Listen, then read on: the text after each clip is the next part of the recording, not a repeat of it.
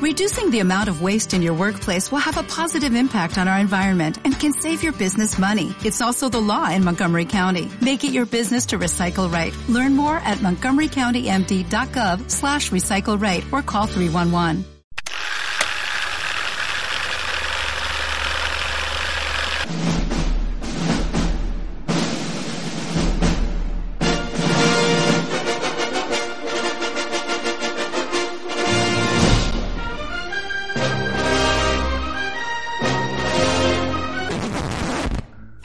La cola estaba larga, vale. Cuando pasemos te metes en la cola de la cotufada caramelada, mami. Ay, no, papi, pero a mí me gusta la salada. A mí no me gusta ese melado, ¿no? Bueno, después te compran la tuya, pues. Buenas tardes, bienvenidos. ¿Qué película desea ver, caballero? Oye, no sé, déjame ver. ¿No tienes el menú ahí? No, papi, mira la pantalla. ¿Qué? En la pantalla ves la cosa, la función. Ah, pero tienen que poner un aviso allá atrás. Bueno, vamos a ver. Ay, Furia de Titanes, papi. No, vale, ya esa la vimos en la casa. Ay, Sherlock Holmes, papi. No, no vamos a ver película vieja en el cine. Mira, vamos a ver Titanic. Pero y esa no es vieja. No vale, esa es en 3D. Muy buenos días, tardes, noches. Bienvenidos al quinto podcast de Cine Escucha. Yo soy Carlitos Méndez y les quiero contar algo. Al cine van definitivamente tres tipos de personas. Una es la que compra su entrada online, están los que después de ver la cartelera compran su entrada en la taquilla y están los que deciden qué ver justo antes de pagar en taquilla. Para ellos está dedicado este podcast. Hoy tenemos especial de remakes y recomendaciones bien interesantes. Recuerden que tenemos el Twitter arroba cineescucha, nuestro blog sin escucha.blogspot.com. Si quieren dejar algún comentario, 7b venezuela gmail.com. Recuerden que estamos en iTunes, ebooks y SoundCloud. Pues nada, comenzamos. Sin escucha. Supongo que podría estar bastante cabreado por lo que me pasó, pero cuesta seguir enfadado cuando hay tanta belleza en el mundo. A veces siento como si la contemplase toda a la vez y me abruma. Mi corazón se hincha como un globo que está a punto de estallar. Pero recuerdo que debo relajarme y no aferrarme demasiado a ella. Y entonces fluye a través de mí como la lluvia. Y no siento otra cosa más que gratitud por cada instante de mi estúpida e insignificante vida.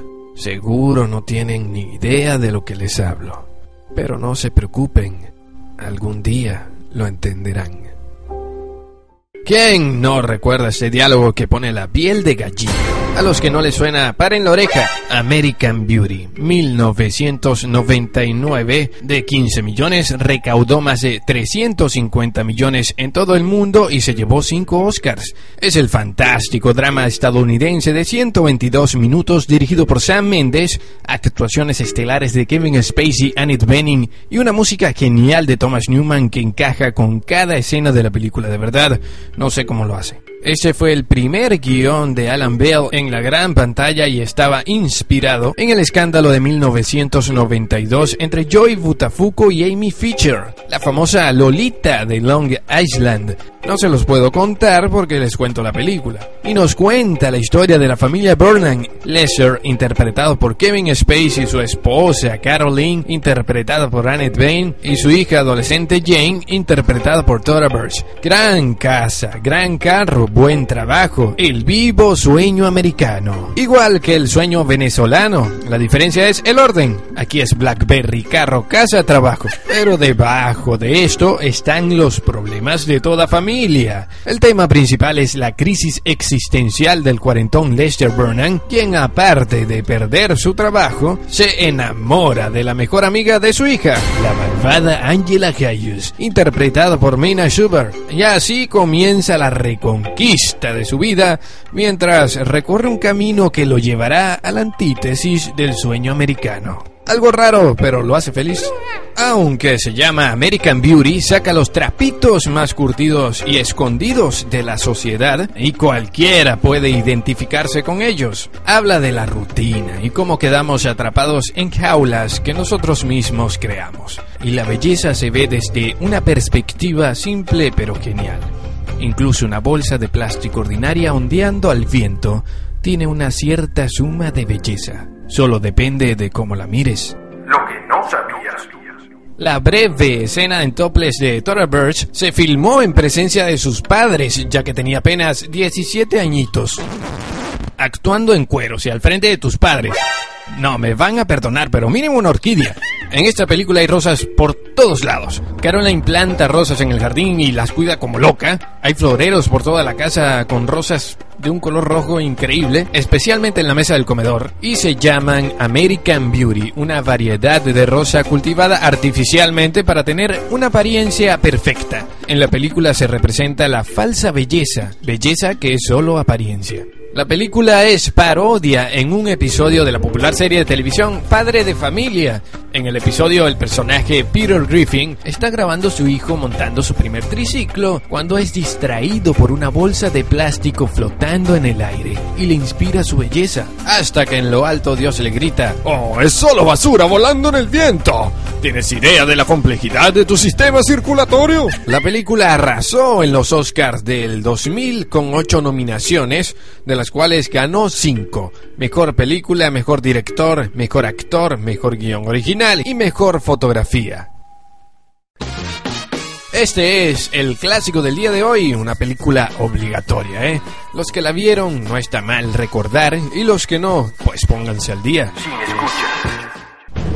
Pues nada, recuerdan en el tercer podcast que comentábamos que Hollywood había comprado los derechos de la película Let the Right One In para hacer su remake. Bueno, pero no es solo con esta película, no se han dado cuenta que hay como una fiebre de remake. En Hollywood hay como una escasez creativa y no le queda de otra que, que, hacer remake, pues. Remake por aquí, remake por allá, del Hombre Lobo hace poco, del Capitán América, hasta de Robocop quieren hacer una. Es una locura. Ya va, ya va. Dentro de poco le hacen un remake a Sicario. Pero es que eso no es de ahorita. Ya desde que existe el cine existe el remake. Y hay unos que ni te imaginabas. Así que aquí, en Cine Escucha está el top 10 de remakes que ni te imaginabas. En el puesto número 10, 12 Monkeys, 12 monos de 1995. Sí, es a donde Brad Pitt anda como loco en un manicomio con un ojo virado creando disturbios en defensa de los animales y el mundo se acaba por un virus mortal. Es un remake de la original francesa La Jet 1962, un corto de 28 minutos en blanco y negro y apenas hay imágenes en movimiento. Sin duda, la última es mucho mejor. En el puesto número 9, Vanilla Sky 2001. ¿Recuerdan esa donde Tom conoce a Penélope en una fiesta y se enamora y luego la novia lo medio mata con su carro?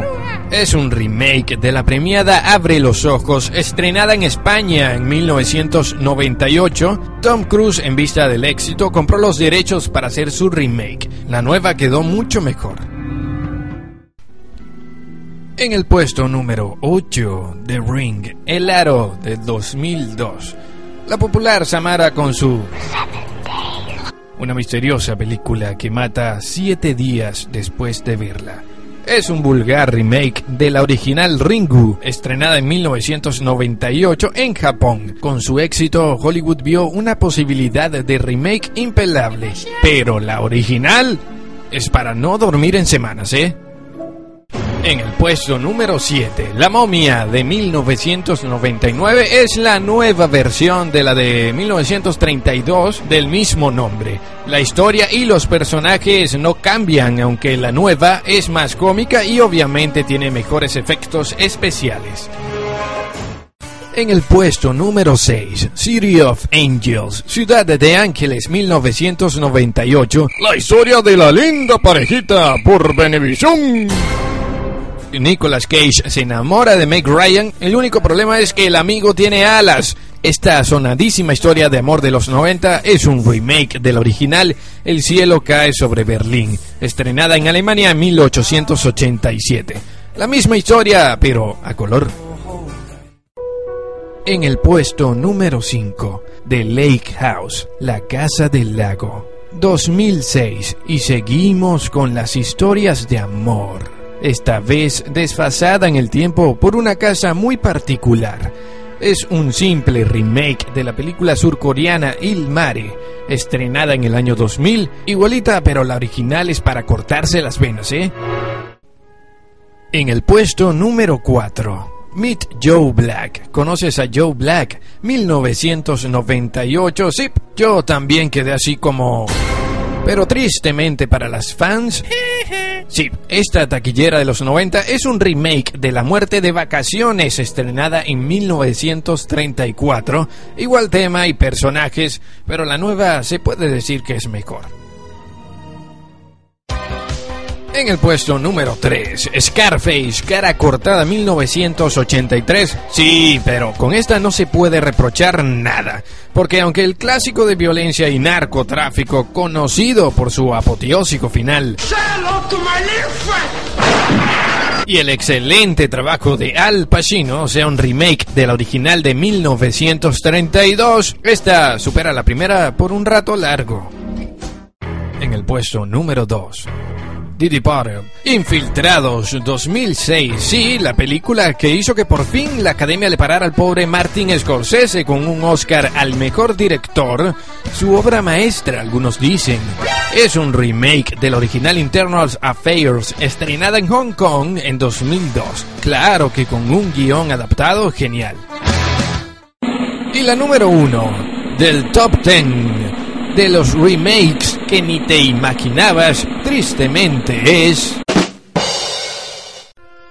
Scent of a Woman, perfume de mujer, 1992, un balde de agua fría. Esta hermosa historia de los 90 que le valió el Oscar a Mejor Actor a Al Pacino es un remake de la original italiana Profumo di Donna de 1974. El mismo tema, pero sin Pacino. Y es como el cruce de Loyola sin las arrugas en el asfalto. O un perro caliente sin cebolla. No es lo mismo.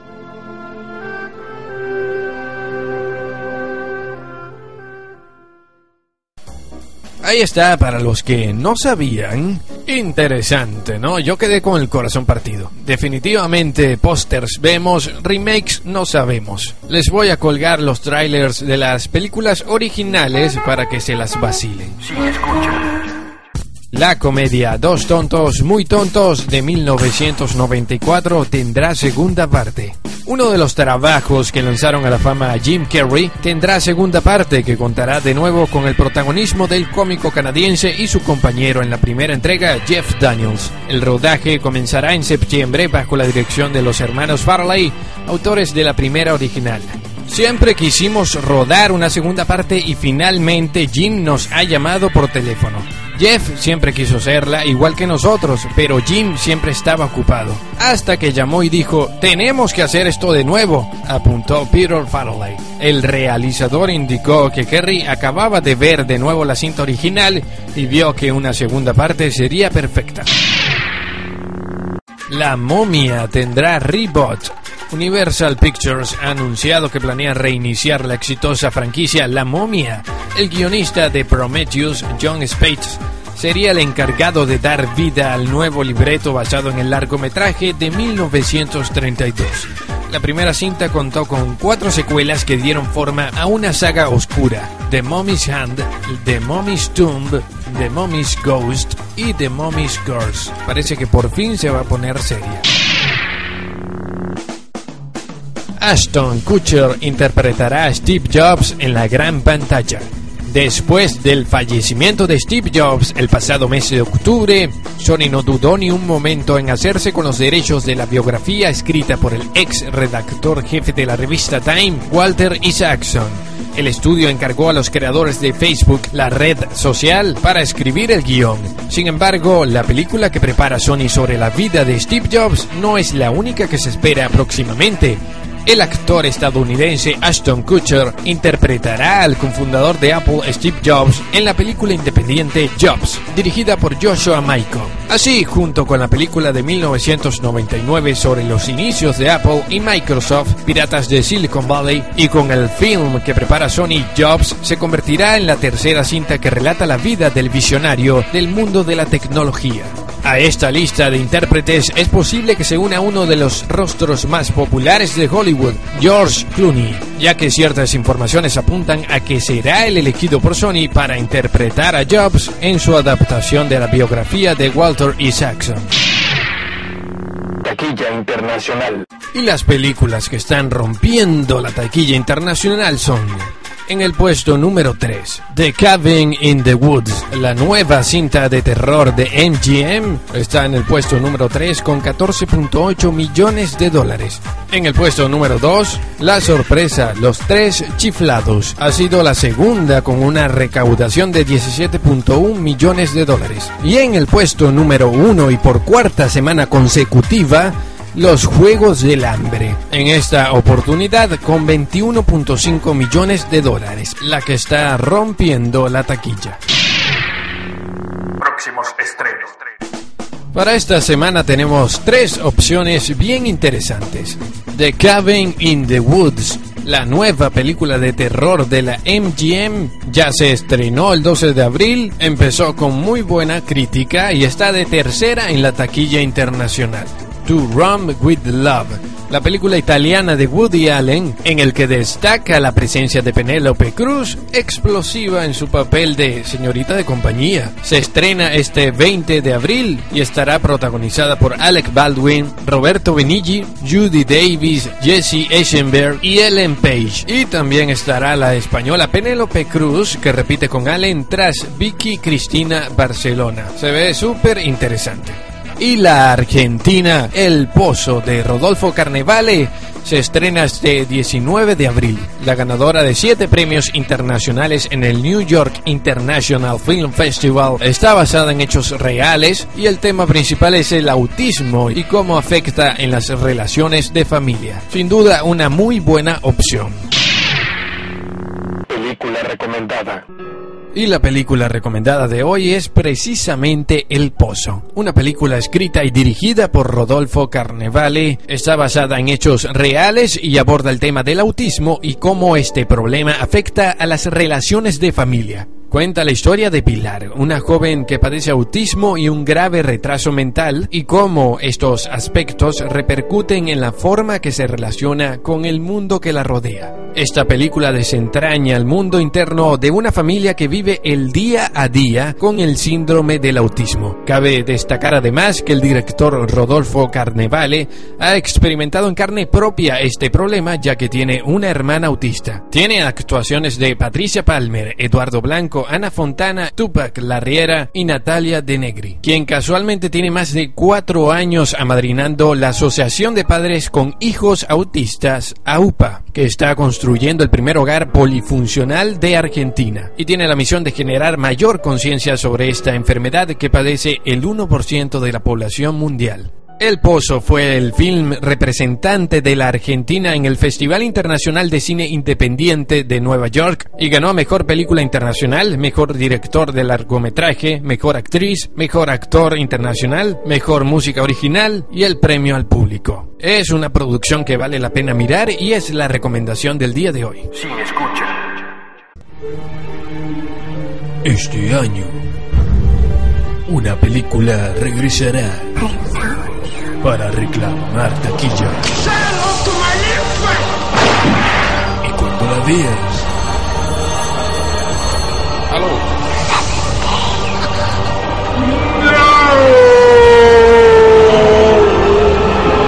quedará asociado. Advertencia, no conteste llamadas después de ver esta película. No sé lo que estoy viendo. Es como si las hojas tuvieran insectos encima, como si sangrara. Pareciera que tuvieran pequeños ojos. Sí, a mí también me da miedo cuando veo lo que he hecho. Serafine, tocada por el fuego de 2008. es otra película cucú, dirigida por Martin Provost y protagonizada por Jolene Morieu. Es un drama biográfico francés que responde a la pregunta, ¿se nace artista? Pues sí, y la mayoría del tiempo se sufre por serlo. Narra la vida de la pintora francesa Serafine Lois, quien poseía un genio impresionante que le permitía elaborar obras de una fuerza extraordinaria y de una estética perturbadora. Pero como Van Gogh tenía una lucha interna entre sus demonios, su poder creativo incomprendido y según sus propias palabras influenciado por mandato divino y su vivir diario. La película arrasó en los premios César del 2008 con nueve nominaciones de las cuales ganó siete, entre ellos Mejor Película, Mejor Actriz, así como también ganó premios en Gante, Cairo y en toda Europa. Así que esta es la cuya perdida del séptimo arte que regresa por su coroto. Los invito a que le echen un ojo a las obras de Serafín. La mayoría son árboles y flores. Eh, esa era su tendencia, pues. Pero es increíble, de verdad perturba. Para los pelos y todo. Pero agrada.